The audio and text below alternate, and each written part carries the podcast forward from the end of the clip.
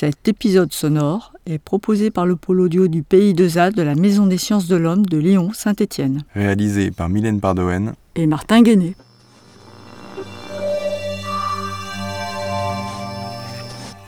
Un micro au laboratoire Harare. Archéologie et archéométrie. Fouille de l'abbaye de Cluny, épisode 2. Bonjour, je m'appelle Anne Flamin, je suis ingénieure de recherche au CNRS et je co-dirige avec Anne Beau la fouille de, l'abbaye dans le cloître. Donc je travaille à la stratégie de, la fouille, comment est-ce qu'on va, euh, pourquoi est-ce qu'on va faire un, trou ici et, euh, fouiller une partie, pourquoi est-ce qu'on va ouvrir une autre partie. Enfin voilà, c'est toute la stratégie de la fouille sur laquelle je travaille. On commence d'abord par décaper à la pelle mécanique. On enlève à peu près un mètre de déblai. Ce sont les premiers niveaux qui nous intéressent pas, la terre végétale et puis les remblais modernes pour les différents niveaux de jardin. Et puis ensuite, euh, on fait un décapage à la main. Donc c'est le premier décapage quand on arrive sur le terrain, c'est-à-dire on, essaye de mettre tout à plat et d'essayer de, voir quels sont les vestiges qui apparaissent et, euh, là on met en place sa stratégie. Est-ce qu'on voit des murs apparaître? Est-ce qu'on voit des fosses apparaître? C'est qu'ici, c'est le seul endroit où y a de la terre qui vient combler entre les deux espaces. Alors qu'ici, ils mm. sont allés en, en, en étroite. Ou peut-être étroite. C'est pour ça qu'on a des espèces de trucs un peu arrondis finalement à chaque fois. Oui. Ok. Donc c'est lié au fait qu'il y avait ça qui était déjà en place. Euh, on n'a pas le même coulement. Et à chaque fois qu'on fouille on... et qu'on a trouvé quelque chose, on va s'arrêter pour le relever, pour le photographier, pour l'enregistrer. Donc notre travail, il alterne entre fouille physique, hein, puisqu'on, vous avez vu, on travaille à la pioche, à la pelle à la pioche. Hein, ça, peut être physique, et puis parfois on s'arrête et hop, on prend le, crayon et on dessine, on fait des relevés.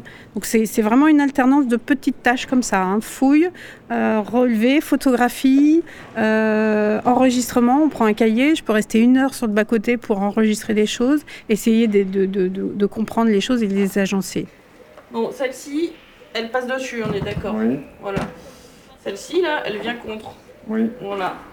Donc là, cette limite inférieure, elle va jusque là. Elle vient taper contre le mur.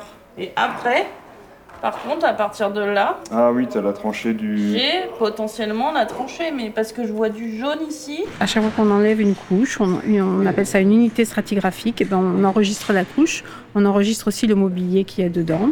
Chaque couche a un mobilier qui lui est, qui lui est propre et donc qui permet de, nous, de, dater la couche. Donc c'est très important que tout ça soit bien enregistré.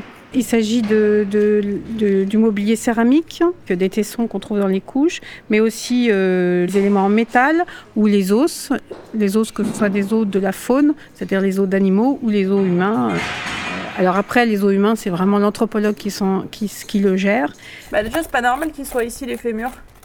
Là, je devrais avoir des pieds en bout ah de fosse. Et t'as rien là dessous? Non. Bah là, j'ai un bord de fosse. Et si tu descends là, peut-être que t'as juste plus les tibias alors du coup, moi je m'appelle Elsa Sizielski et je suis archéothanatologue. Donc euh, ça veut dire que je suis à la fois archéologue mais spécialisée euh, sur ce qu'on appelle euh, l'anthropologie biologique et les pratiques funéraires. Je fais l'étude des tombes sur le terrain et, ou des structures liées à des ossements humains. Comme le céramologue va étudier euh, tous les fragments de céramique, moi j'étudie les ossements humains. Et sur euh, donc la fouille du cloître de l'abbaye euh, Cluny, spécifiquement, donc je m'occupe de tout ce qui est vestiges funéraires ici, puisqu'il s'agit de tombes. Et euh, donc on fouille les tombes, il, faut qu'on documente à la fois euh, la construction de la tombe, euh, les comblements différents qu'il peut y avoir à l'intérieur de la tombe, parce que ça, ça va nous permettre de comprendre comment ou pourquoi les ossements ont bougé après leur dépôt. Et ensuite, donc, on arrive enfin aux ossements humains. Et là, c'est pareil, on regarde très précisément la position, puisque ça peut nous montrer des mouvements après décomposition. Et petit à petit, en remontant les informations, on peut savoir si par exemple ils ont été euh, inhumés avec une enveloppe souple, donc un linceul ou des vêtements, s'il y avait un coffrage en matériaux périssables qu'on n'a pas retrouvé, mais on peut le voir grâce au mouvement des ossements. Et ensuite, en labo, j'étudie les ossements humains pour euh, avoir les informations biologiques, donc âge, sexe, euh, pathologie, etc., état sanitaire.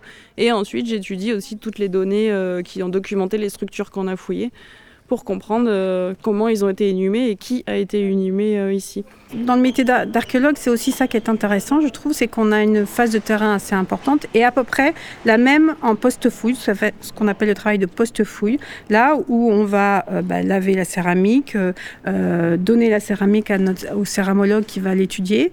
on moi, je vais commencer à réaliser le diagramme stratigraphique, c'est un peu l'arbre généalogique au fait des, unités stratigraphiques, des couches.